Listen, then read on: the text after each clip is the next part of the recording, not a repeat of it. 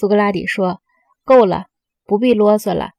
还是请你告诉我，照你所说的最严格的定义，一个医生是挣钱的人还是治病的人？请记好，我问的是真正的医生。”色拉叙马霍斯说：“医生是治病的人。”苏格拉底说：“那么舵手呢？真正的舵手是水手领袖呢，还是一个普通的水手？”色拉叙马霍斯说：“水手领袖。”苏格拉底说：“那么我们不用管他是不是正在水上行船，我们并不是因为他在行船叫他水手的，我们叫他舵手，并不是因为他在船上实行航行，而是因为他有他的技术，能领导水手们。”色拉叙马霍斯说：“这倒是真的。”苏格拉底说：“每种记忆都有自己的利益，是不是？”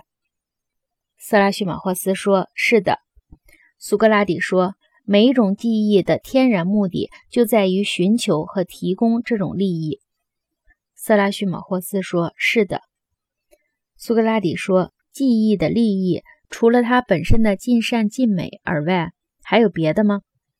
色拉叙马霍斯说：“你问的什么意思？”苏格拉底说：“如果你问我身体之为身体就足够了呢？”还是尚有求于此外呢？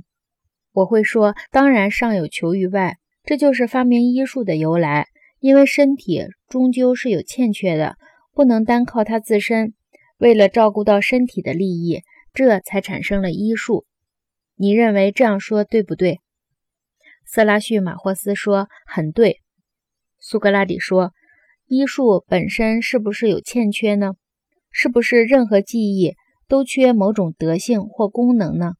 像眼之欠缺视力，耳之欠缺听力，因而有必要对他们提供视力和听力的利益呢？这种补充性记忆本身是不是有缺陷，又需要别种记忆来补充？补充的记忆又需要另外的记忆来补充，依此推展至无穷呢？是每种记忆各求自己的利益呢？还是并不需要本身或其他记忆去寻求自己的利益加以补救呢？实际上，记忆本身是完美无缺的。记忆除了寻求对象的利益以外，不应该去寻求其他任何事物的利益。严格意义上的记忆是完全符合自己本质的，完全正确的。你认为是不是这样？我们都是就你所谓的严格意义而言的。色拉叙马霍斯说。似乎是这样的，苏格拉底说：“那么医术所寻求的不是医术自己的利益，而是对人体的利益。”斯拉叙马霍斯说：“是的。”苏格拉底说：“骑术也不是为了骑术本身的利益，而是为了马的利益。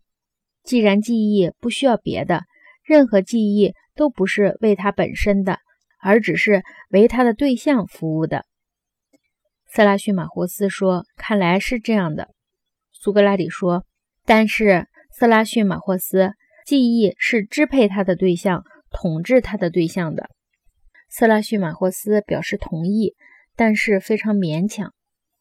苏格拉底说：“没有一门科学或技艺是只顾到寻求强者的利益，而不顾及他所支配的弱者的利益的。”色拉叙马霍斯开始想辩驳一下。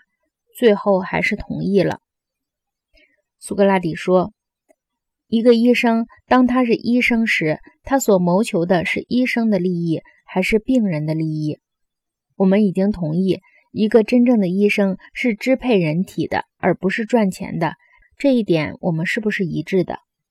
色拉叙马霍斯说：“是的。”苏格拉底说：“舵手不是一个普通的水手，而是水手们的支配者，是不是？”色拉叙马霍斯说：“是的。”苏格拉底说：“这样的舵手或支配者，他要照顾的不是自己的利益，而是他部下水手们的利益。”色拉叙马霍斯勉强同意。